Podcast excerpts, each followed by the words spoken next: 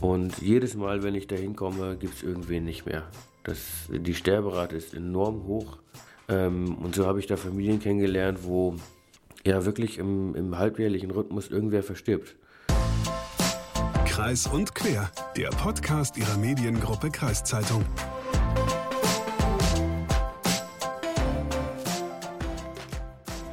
Hagen, wann hast du denn das letzte Mal was Gutes getan? Äh, äh, äh, kommt drauf an, wie du Gutes definierst. Also ich sag mal so, ich habe schon lange kein mehr etwas Schlechtes getan. Und das ist gut. Das ist, das ist immerhin schon mal was. Was Gutes hätte ich jetzt so definiert. So dieses typische, keine Ahnung. Ja. Du hast in der Suppenküche vielleicht mitgeholfen oder so. Ja, okay. Also, ähm, es gibt ja, wie sieht's bei dir aus? Es gibt ja auch kleine gute Sachen. Ich habe zum Beispiel neulich nur Obdachlosengeld gegeben oder ich habe auch mal so eine, so eine Obdachlosen-Zeitschrift gekauft, jetzt die Woche. Ja, das also, ist aber auch was ganz Kleines Gutes. Ja, aber es ist was Gutes, so an sich. Nicht alle Menschen, die tun ja gerne was Gutes, so wie wir beide. Aber manche Menschen, die haben sich genau das zur Aufgabe gemacht, eben Gutes zu tun und über so einen Menschen sprechen wir heute. Ja, und das Gute an unserem Beruf ist, dass man ähm, viele Menschen kennenlernt, darunter auch sehr außergewöhnliche, also so positiv außergewöhnliche, wie der, mit dem ich für diese Folge gesprochen habe. Aber jetzt erstmal Hallo und herzlich willkommen zu einer neuen Folge Kreis und Quer, ein Podcast der Mediengruppe Kreiszeitung. Ich bin Hagen Wolf. Und ich bin Leslie Schmidt. Und jetzt äh, klär uns doch mal auf, Hagen, über wen sprechen wir denn hier eigentlich gerade? Ja, wir sprechen in dieser Folge mit und über Tobias Hoffmann. Das ist ist einer dieser Menschen, die aus Überzeugung Gutes tun. 2016 äh, hat er seinen eigenen Verein für Hilfstransporte gegründet. Der Verein heißt Faithline e.V. und damit bringt er regelmäßig Hilfsgüter nach Ost- und Südeuropa. Und ich habe ihn zunächst gefragt, warum er das macht. Also ich bin gelernter Tischler, habe äh, dann einige Erfahrungen gemacht im Handwerk, habe also relativ häufig dann nach Ausbildung und Zivildienst die Firmen gewechselt und bin dann zum Lkw-Fahren gekommen. Ja, und dann war ich anfangs in Tagestouren unterwegs und dann am Ende im internationalen Fernverkehr. Und irgendwie war meine Frage dann so mit 28, was äh, habe ich eigentlich mit meinem Leben oder was ist so der Plan meines Lebens? Was ist die, die Strategie? Weil hatte ich nicht. Was ziemlich gut funktioniert hat, äh, ist, dass ich geheiratet habe, äh, was ich relativ früh auch wollte. Wir haben Kinder gekriegt. Äh, das war alles irgendwie so, das funktionierte. Aber beruflich, ähm, also mittlerweile habe ich jetzt vier Kinder. 2007 haben wir geheiratet. Und ich wusste halt nicht, ähm, wo soll es hingehen. Also wenn ich jetzt immer so die Firmen wechsle, weil es nicht mehr passt vom Arbeitsklima oder sonst was, dann bin ich irgendwann auf dem Abstellgleis, weil die Tage sind gezählt. Keiner nimmt irgendwie einen mit 40, 50, der nicht in dem Beruf irgendwie Erfahrung oder anderes hat. Das klingt so ein bisschen, dass du die Hilfsorganisation deswegen gegründet hast, um dir so ein bisschen selbst zu helfen oder selbst ein Ziel zu finden. Jein. Ich bin Christ. Ich glaube, dass Gott für jeden Menschen einen Plan hat. Und ich hatte für mich in dem Bereich den Plan nicht. Also es war einfach eine Frage, was, was hat Gott eigentlich mit mir vor? Äh, das wollte ich wissen. Weil ich finde das irgendwie wichtig zu wissen, was hat man mit seinem Leben vor. Es gibt da unterschiedliche Ansätze. Aber ich glaube schon, dass man so grundsätzlich irgendwo so eine Schnur braucht, um sich da einfach dran entlang zu hangeln.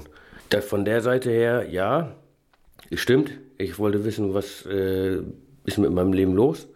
Auf der anderen Seite war es aber auch so, dass der Zweck, für das ich zum Beispiel Feiertage im LKW verbracht habe, zu gewissen familiären äh, Terminen und anderes nicht konnte. Wenn das nur Geld verdienen ist, dann ist das einfach zu schwach. Und ich wollte meinem Tun mehr Zweck geben, als einfach nur, ich brauche Geld und mein Chef auch. Und von daher war das dann so, ich habe doch was, was ich den Leuten anbieten kann. Ich bin Handwerker, ich bin Fahr äh, Kraftfahrer. Und darüber kam dann äh, die Idee, das als ein Paket zu nutzen, um anderen Menschen, die es nicht so gut haben, zu helfen. Du, aber du weißt schon, dass du so ein bisschen dann außergewöhnlich bist, was du jetzt gerade sagst, nämlich ähm, du hast eine Familie, du hast vier Kinder, hast einen Job. Ähm, das haben ja 80 Prozent der Menschen jetzt hier in, in, in Deutschland, aber sie helfen nicht, sondern die suchen keine Schnur. Das ist doch ein bisschen ungewöhnlich für dich, oder? Ja, es ist vielleicht nicht Mainstream. Das kann man auf jeden Fall sagen, ja. Außergewöhnlich ja schon, ähm, aber irgendwie auch normal. Also für mich ist es natürlich normal und ich habe auch nicht irgendwelche Standards oder irgendwelche Ansprüche, das muss jetzt jeder oder sowas, ne? Sondern es ging halt tatsächlich darum, was, wie will ich mein Leben einsetzen? Und ich glaube, einsetzen ist das richtige Wort, weil irgendwo wollte ich auch, wenn ich dann mal von der Erde, Erde gehe, irgendwas hinterlassen. Äh, wenn jetzt jemand stirbt, ja, war der Vater von vier Kindern und Frau, äh, okay. Ne? Aber ich wollte schon, dass irgendwie nach meinem Tod auch noch was weitergeht. Also ich wollte quasi so ein bleibendes Erbe hinterlassen. Ja, cool. Also ich denke, dass viele sagen, sie wollen unbedingt irgendwie was hinterlassen, bleibendes Erbe. Aber ich denke, die wenigsten kümmern sich wirklich darum. Tja, mein bleibendes Erbe, das sind die Tausende von Audiotakes, die ich im Laufe meines Lebens aufgenommen habe. Ja, aber die interessieren noch niemanden, Hagen. Außer no. natürlich unsere Hörerinnen und Hörer, wo ja. wir uns sehr darüber freuen, wenn ihr uns vielleicht ein Abo dalasst. Genau, aber erstmal zurück zu Tobias Hoffmann. 2016 hat er den Verein gegründet, aber bereits 2014, da hat er seinen ersten Hilfstransport organisiert und auch durchgeführt. War so, dass ich dann eben diese Frage hatte.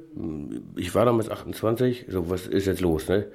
Und dann äh, habe ich gesagt, äh, Gott, du lässt dich nicht lumpen. Nun sag doch mal, ne? Äh, was ist, was ist Phase? Und dann entwickelte sich so eine Idee aus einem Hilfswerk, was in Deutschland angesiedelt ist, im Ausland tätig und durch Hilfstransporte und praktische Arbeit vor Ort dort äh, Projekte aufbaut. Und habe dann einfach meine Fühler mal ausgestreckt. Und dann kam jemand auf mich zu, der sagte, Mensch, ich habe da ein Hilfsprojekt in äh, Litauen, Schaulei. Das ist eine Drogenreha, die brauchen unbedingt Unterstützung. Du hast also 2014 die erste Fahrt selbst organisiert, die Hilfsfahrt. Es ist ja nicht nur die Fahrt, sondern da steckt ja viel Arbeit vorher da, ja. da drin. Was muss man da alles machen? Also wie, wie schwierig ist das überhaupt, so eine Hilfstransport auf eigene Füße zu stellen? Ja, ich stand ja vor, ich hatte ja nichts. Nur, nur die, okay, ich mach das mal. Und äh, dann kam eben dieser Kontakt zustande, dann hatte ich schon mal ein Projekt. Und damit konnte ich natürlich dann auch bei anderen Leuten irgendwie das vorstellen und sagen, Mensch, ich habe da, ich würde eine Fahrt machen wollen und ich hatte aber keine, kein klares äh, Datum. Ich brauche ja die Sachen. Und dann habe ich gedacht, ich fange mal äh, an, ich fange auf der Straße an. Ich brauche einen LKW. Und das hat sich tatsächlich sehr äh, schwierig herausgestellt, weil mir keiner einen geben wollte. Die hatten alle Angst, der kommt nicht wieder. Äh, und halt auch die normalen Verleiher, die haben alle gesagt, nee, Richtung Osteuropa geben wir keiner. Wir haben schon die Erfahrung gemacht, gefälschte Pässe und dann ist das Auto weg. Euroleasing hat damals gesagt, jo, machen wir. Und dann dachte ich, gut, super, was kostet das denn? Ja, und dann kam ich summa summarum auf einen Betrag von 3.500 Euro, den ich brauchte für diese Fahrt. Ich wusste jetzt, wo es hingeht. Ich wusste auch, wo der LKW steht und ich wusste, was es kostet. Und dann, äh, ja, haben manche Leute gesagt, Mensch, will ich unterstützen. Und dann kam mal hier ein Karton, mal da ein Karton, äh, nichts Nennenswertes. Und ich wusste, das reicht nicht, um so einen 40 Tonner voll zu machen. Und ich habe dann einfach mal andere Hilfswerke gefragt und ein bisschen gegoogelt und schlussendlich bin ich dann auf ein Hilfswerk in Holland gestoßen, die gesagt haben, jo, du kannst hier laden. Wir haben ungefähr einen halben LKW. Und äh, Humedica, die sitzen in Kaufbeuren, sind eigentlich eher im medizinischen Bereich tätig. Aber dadurch, dass es im November war, lief schon deren Weihnachtsgeschenke-Aktion. Und so haben die gesagt, jo, du kannst hier Weihnachtsgeschenke mitnehmen. Und äh, da hatte ich also zwei Ladestellen, Holland und äh, Kaufbeuren wusste mit welchem LKW und dann habe ich gesagt, das kann ich mir aber gar nicht leisten. Also das Geld habe ich nicht. Aber es kamen tatsächlich dann die Spenden zusammen. Also am Ende habe ich äh, 200 Euro privat bezahlt und alles andere war von anderen Leuten dazugesteuert. Von anderen Leuten, Freunde, Bekannte oder andere Hilfsorganisationen? Nee, Freunde, Bekannte und auch die Gemeinde. Und wo seid ihr hingefahren? Nach Schaulei, dann zur Drogenreha Agapau. Und die machen da eine sehr wertvolle Arbeit. Die integrieren äh, Drogenabhängige in eine gewisse Form von Arbeitstherapie. Die haben also Ziegen, diese melken, äh, Käse herstellen und so weiter.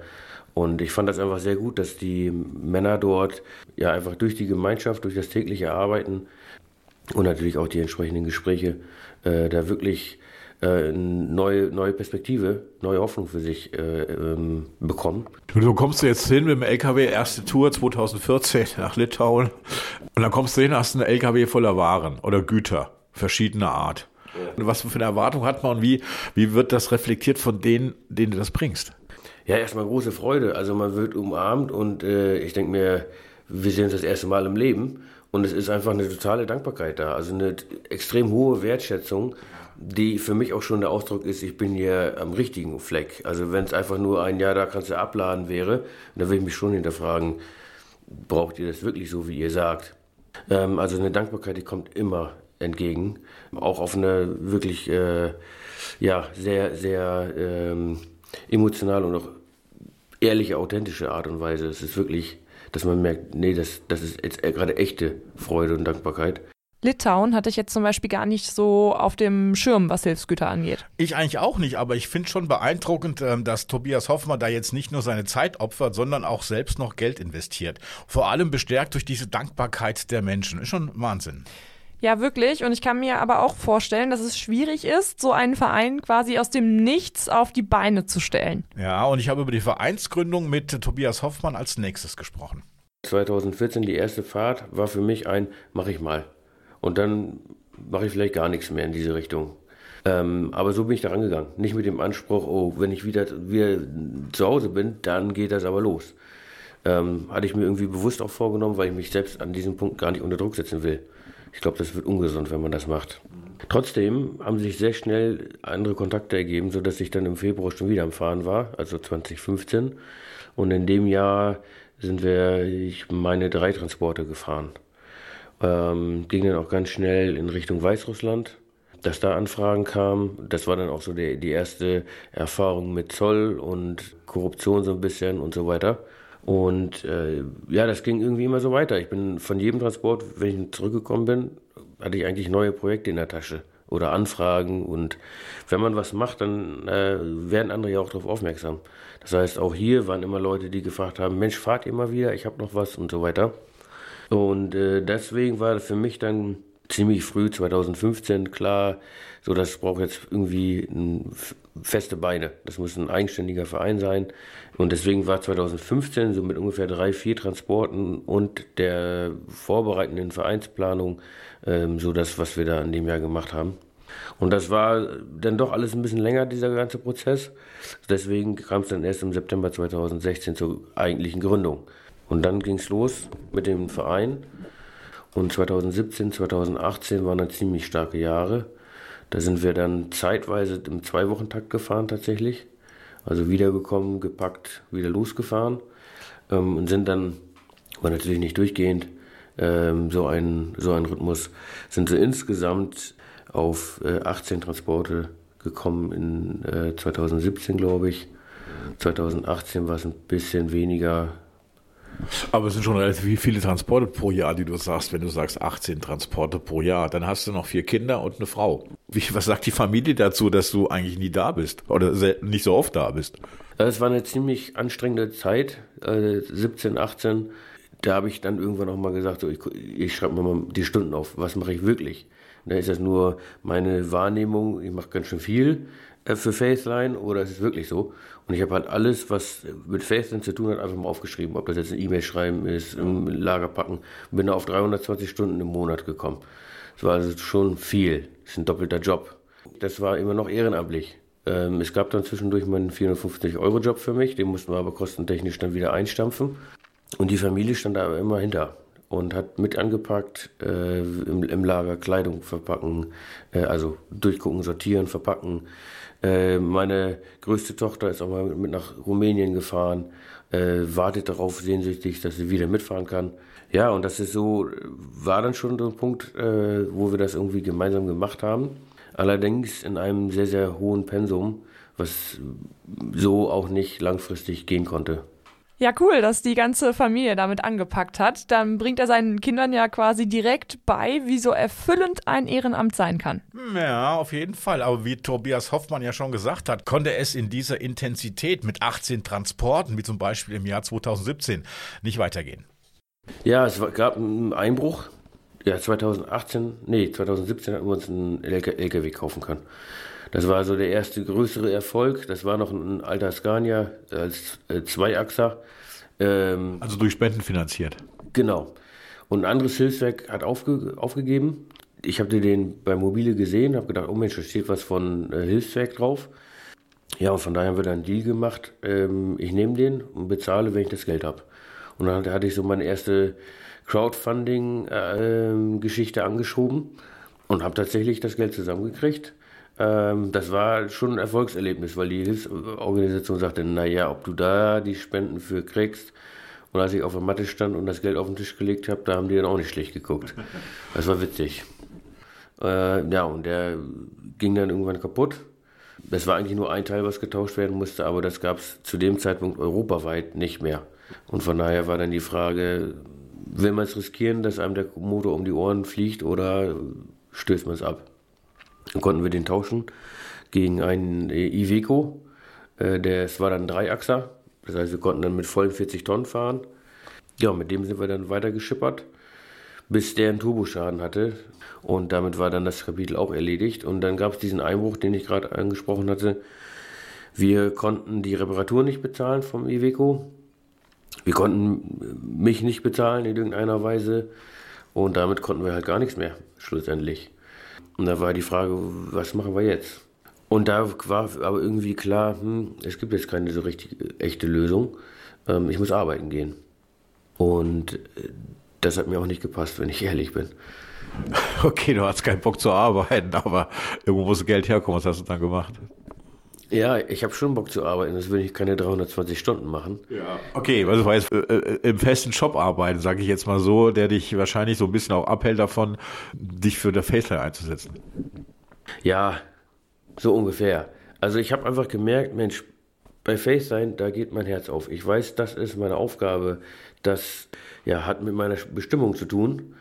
Das will ich machen. Also ja, warum soll ich was anderes machen? Also lo vom logischen Ansatz her gibt es da keine Antwort irgendwie. Aber ich kann da nicht von leben. Und ich habe, zu dem Zeitpunkt hatten wir dann vier Kinder. Ja, das geht nicht. Also, was mocken wir jetzt, nicht? Und? Was habt ihr gemacht? Ich habe dann gesagt, gut, ich muss jetzt arbeiten gehen. Ähm, und habe aber gedacht, egal was ich jetzt mache, es reicht nicht. Also mit vier Kindern reicht es nicht, wenn ich alleine irgendwie als Handwerker arbeiten gehe. Und das heißt auch, das bringt mich Faceline-mäßig gar nicht weiter. Weil ich brauche dann meinen mein Urlaub zum Arbeiten oder zum anderen und so viel Urlaub werde ich nicht haben, dass ich dann noch ins Ausland fahren kann, weil zwischen sieben bis zehn Tagen rechne ich eigentlich immer pro Tour, die man so braucht. Ja, bei, ich sag mal, 28 oder 30 Tagen Urlaub äh, ist da nicht so viel, wenn man selbst auch noch irgendwo Luft haben will. Und dann dachte ich mir, Mensch, dann kann ich mich ja mal selbstständig machen irgendwie. Wusste auch nicht so richtig womit. Aber wir hatten immer äh, zwischendurch immer wieder die Erfahrung gemacht, dass Leute angerufen gerufen haben, wir haben hier ein Haus aufzulösen, äh, Sterbefall oder ähnliches. Und äh, hier sind noch einige Spenden, könnt ihr die abholen. Und dann haben wir uns einen LKW geliehen, wir sind dann da hingejuckelt und haben äh, durchgeguckt und mitgenommen, was wir für Hilfsprojekte verwenden können. Und dann war irgendwann der Punkt, wo ich gesagt habe, sag mal, so viel können wir nicht mitnehmen. Also wir räumen hier nicht das ganze Haus leer. Wir nehmen schon viel mit, aber es bleibt noch wesentlich mehr zurück. Das heißt, ihr nehmt also auch nicht Sachen mit, die jetzt kaputt sind? Nee, genau. Also es muss immer gute, also es sollen gute Sachen sein, so als Richtwert. Das, was man seinem Nachbarn noch schenken würde, das nehmen wir mit. Ja, und deswegen war dann die Frage, was macht ihr damit? Und dann sagten die, ja, dann kommt ihr ein Rümpler und der räumt alles raus, schmeißt es weg, äh, schickt uns eine Rechnung und dann bezahlen wir das. Und dann habe ich gedacht, ja, dann kann ich doch auch. Also zwei Fliegen mit einer Klappe schlagen. Wir sind ja schon mal hier. Und wenn ich das auch noch alles kostendeckend machen oder Gewinn bringt, machen kann, ja, dann kann ich doch auch gleich noch die Hilfsprojekte mit befeuern, weil dann ist eine Lösung für mich gefunden. Ich habe Geld. Äh, Im besten Fall läuft das Unternehmen so gut, dass das Unternehmen Geld über hat. Das will ich gerne einsetzen, damit wir Menschen helfen können. Ja, der Plan stand. Und da hast du jetzt 2019 selbstständig gemacht mit einer Entrümpelungsfirma. Genau, ich habe dann, äh, also wie gesagt, das hat mir eigentlich nicht gepasst, weil dem noch ange, angeheftet war mein eigentlicher Wunsch, über Spendengeldern leben zu können. Weil es einfach halt so viel, also mir war klar, bei so einem Pensum, wo soll ich dann noch Geld verdienen? Also, weil die Stunden, die ich frei habe, muss ich ja noch schlafen. Ja. Ähm, ich kann im Schlaf Geld verdienen, das wäre schön. Äh, da wäre ich aber, glaube ich, der Einzige, der es macht. Naja, also das war eigentlich mein Wunsch. Ist nicht aufgegangen, also habe ich gedacht, ah, Mist. Nicht Mist, ich will nicht arbeiten, sondern Mist, ich gehe gerne arbeiten, aber das heißt auch, wir müssen Faceline nach, äh, zurückschrauben. Und ich weiß noch nicht, wie weit zurückschrauben. Auf jeden Fall erstmal muss das klar äh, für alle klar sein. Ähm, und es ist auch so ein ganz riesengroßes Fragezeichen, auf das wir zusteuern weil wir nicht wissen, wie sich da was entwickelt. Weder meine Selbstständigkeit noch irgendwas anderes.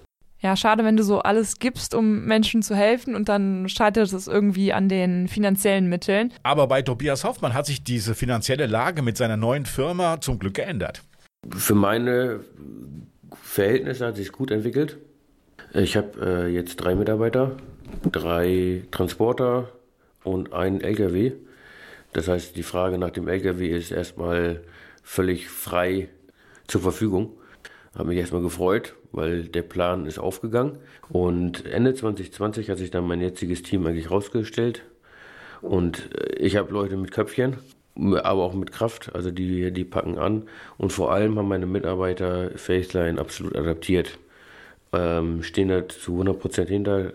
Ähm, wir sind auch in der Faceline-Halle am Vorbereiten, am Spenden, äh, Sortieren, Verpacken und so weiter. Ja, und ich kann mir da eigentlich an dem Punkt keine besseren Mitarbeiter vom Herzen her vorstellen. Die Firma aufgebaut, läuft, aber da muss man ja auch viel Zeit investieren. Ich kann mir vorstellen, dass dann Faceline so ein bisschen zurückgeschraubt werden musste. Genau, das war der Stich ins Herz. Und das Blöde an der ganzen Situation für mich war, dass ich nun mal jetzt der Initiator bin, der Gründer, ähm, erste Vorsitzende und dann auch auf viele Fragen gar keine Antworten habe, weil ich selbst die Antworten für mich nicht habe. Also wie geht es jetzt weiter? Was kann man jetzt machen? Ähm, wann fahrt ihr? Schwierig, wenn man selbst nach Antworten sucht und dann irgendwo an anderer Position auch noch Antworten geben muss. Trotzdem haben wir es geschafft, dass wir ähm, zum Beispiel jetzt im 2023 zumindest mal ein Transport gefahren sind. 2022 sind wir zwei Transporte gefahren, ähm, hat sich aber sehr, sehr reduziert, äh, weil für mich einfach der der Punkt war, ich habe jetzt auch noch Verantwortung für meine Mitarbeiter. Das muss irgendwie laufen. Und äh, ja, und so war es irgendwo äh, in der Jahreswende 22, 23 für mich, dass ich gemerkt habe, jo, wir sollten Faceline jetzt wieder äh, mit in den Fokus nehmen. Was passieren wird, weiß ich nicht genau, aber ich merke so, es wird stabiler. Es könnte wieder was passieren.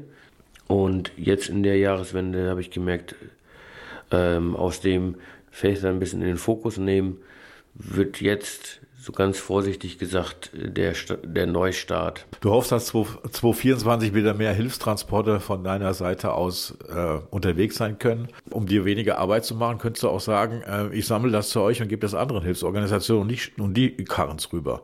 Anstatt ich das selber persönlich. Warum machst du sowas nicht? Ja, kann man machen. Ähm, machen wir ja umgekehrt eigentlich auch, dass wir bei anderen Hilfswerken anfragen, habt ihr noch Spenden, wenn wir welche brauchen, also Hilfsgüter dass wir die dann da, dort abholen. Aber wir wollen die Schnittstelle Fahrer wollen wir nutzen, ähm, weil der Moment der Übergabe ja auch eine Sprache spricht. Lade ich da einfach nur einen Schrott ab? Ist das vielleicht Müll, der irgendwie hier gerade über einen einfachen Weg entsorgt wird oder anderes? Das ist ja schon etwas, wo Menschen auch was verstehen zwischen den Zeilen.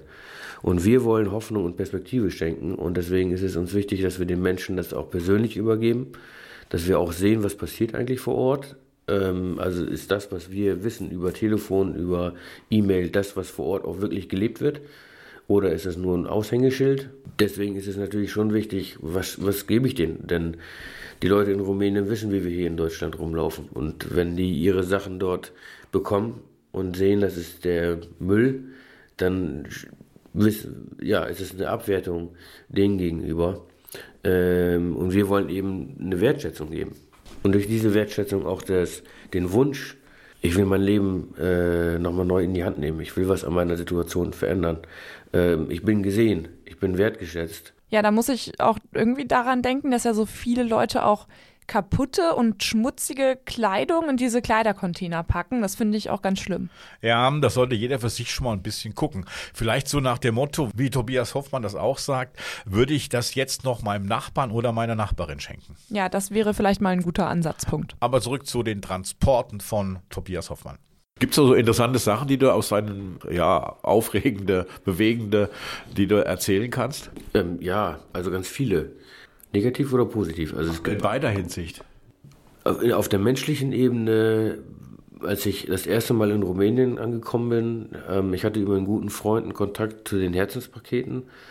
Ähm, und die machen eine sehr, sehr wertvolle Arbeit, finde ich.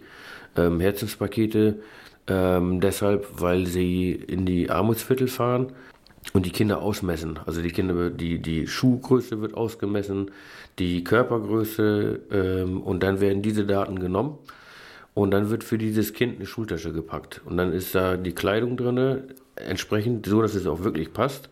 Und wenn der Junge jetzt gerne einen grünen Pullover hätte oder einen blauen oder einen schwarzen oder wie auch immer, dann bekommt er den auch. Und dann bekommt er halt ein Paket, macht es auf und freut sich nicht über einen zu großen oder zu kleinen Pullover, sondern über einen, der passt, der in der Farbe ist, die er sich gewünscht hat. Ähm, das macht natürlich auch was mit den Kindern. Die kriegen das, was sie sich wirklich gewünscht haben. Und dann sind da eben noch Schulmaterialien und anderes mit drin. Und als ich das erste Mal da gewesen bin, äh, konnte ich meinen Augen nicht trauen. Mir war nicht bewusst, dass wir in Europa Dörfer haben, die aus Bretterbuden bestehen, äh, ohne Wasser, ohne Strom, ohne Kanalisation, wo die Leute ähm, ja so drin hausen und das auch wirklich ernsthaft, also dauerhaft, mit allen Begleitungen, also Gerüche, ähm, die man sich so vorstellen kann, äh, Ungeziefer. Das war schon, ich habe gedacht, äh, das, also das, das, das, hat mich ziemlich bewegt ja, wenn wir da raus sind äh, aus dem Viertel, mussten wir auch immer erstmal unsere Sachen dann zu Hause ausziehen äh, und einfrieren, damit dann die ganzen Parasiten äh, sterben, wie Flöhe und was es so alles gibt. Also es ist schon diese, die lachenden Kinder, äh, man sieht zum Teil, was da alles auf denen rumläuft, das ist schon nicht ohne, sage ich mal. Und jedes Mal, wenn ich da hinkomme, gibt es irgendwen nicht mehr. Das, die Sterberate ist enorm hoch. Ähm, und so habe ich da Familien kennengelernt, wo ja wirklich im, im halbjährlichen Rhythmus irgendwer verstirbt. Ähm, oder man sieht Leute, Menschen, die auf einmal kein Bein mehr haben, weil sie haben sich irgendwo eine Scherbe reingetreten oder anderes. Das hat sich entzündet. Daraus gab es eine Blutvergiftung. Ähm, man kann nicht zum Arzt gehen, wenn man kein Geld hat. Ich hatte mal das Sozialsystem angesprochen, gibt es da nicht. Na, und irgendwann äh, heißt es dann Bein ab oder sterben. Ähm, und dann wird eben so ein Bein amputiert oder man stirbt. Ähm, und beides äh, kommt da jedes Mal wieder ähm, ja, mir entgegen. Ähm, und das sind so Momente, ähm, wo ich einfach gemerkt habe, Mensch, das macht wirklich einen Unterschied. Das ist nicht nur, ähm, ja, denen geht schlecht und jetzt haben sie wieder ein bisschen was, sondern das verändert wirklich Leben. Das ist ja schon ziemlich schlimm, was Tobias Hoffmann da so für Zustände beschreibt. Aber es stimmt schon. Also wenn man an Europa denkt, dann passt Armut da irgendwie nicht ins Bild. Man denkt ja immer, Europa ist gut gestellt und die Staaten in Europa, na, natürlich manche mehr, manche weniger gut, aber ähm, zumindest denkt man nicht an Armut in diesem Ausmaß, dass da Menschen in Hütten wohnen müssen und irgendwie keinen Wasseranschluss haben. Ja, und äh, umso wichtiger ist eben die Arbeit von Ehrenamtlichen wie Tobias Hofmann. Wie kann man dich unterstützen, Faceline e.V.? Welche Möglichkeiten gibt es? Wir haben jetzt zum ersten Mal eine Schulstarteraktion gestartet. Die soll im Juli, äh, Anfang August, ähm, sollen die Pakete hingebracht werden. Das sind also Pakete, die vorgegeben sind von uns, was da inhaltlich rein soll. Und dann bekommen die Kinder dieses Paket zusammen mit einer Schultasche äh, geschenkt, damit sie dann zum Schulstart im September ausgestattet sind und teilnehmen können. Da kann man so ein Paket packen. Da sollte man am besten einfach mit uns äh, Kontakt aufnehmen.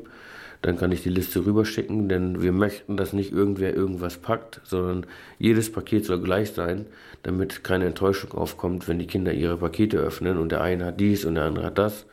Deswegen möchten wir, dass da wirklich jeder alles dasselbe bekommt.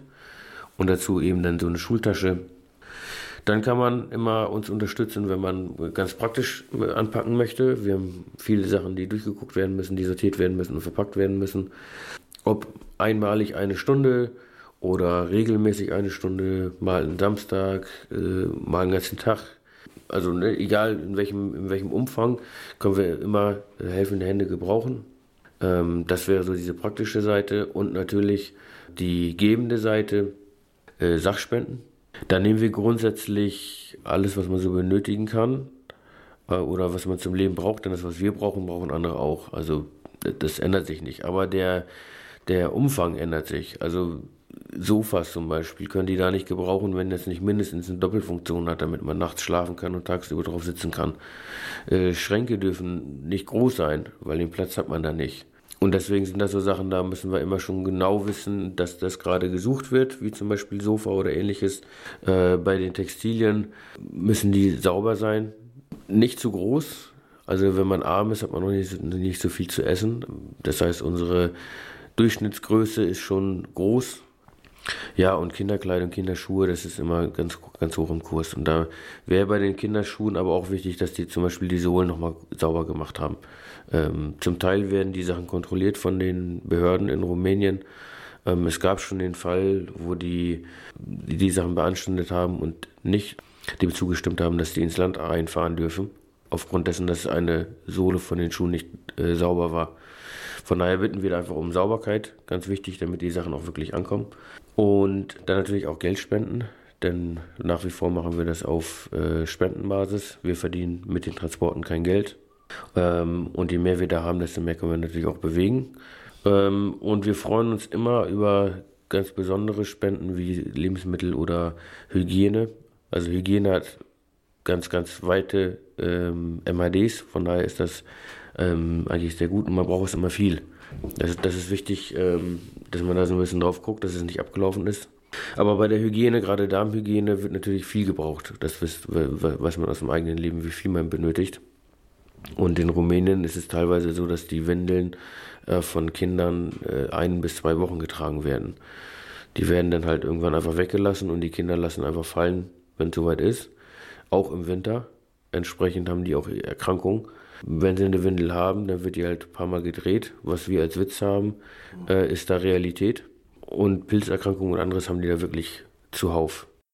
Also wir merken uns, saubere und heile Kleidung und Hygieneprodukte, wie zum Beispiel Windeln und so weiter, aber auch Darmhygieneprodukte, die sind immer gerne gesehen. Aber ihr könnt auch ähm, Geld spenden. Ihr findet auf jeden Fall weitere Informationen über den Verein auf der Internetseite faithline.de. Wir hoffen, die Folge hat euch gefallen und wir konnten euch vielleicht sogar ein bisschen motivieren, den Verein zu unterstützen. Und falls es euch gefallen hat, freuen wir uns wie immer über eine nette Bewertung bei Spotify, Apple Podcast und Co. Checkt auch gerne mal unsere Social Media Kanäle aus. MK-Podcasts heißen wir da und ihr findet uns auf Facebook und Instagram. Und denkt auch an Elona, das digitale Angebot der Mediengruppe Kreiszeitung. In diesem Sinne, kommt gut ins Wochenende. Wir hören uns nächste Woche wieder. Bis dann.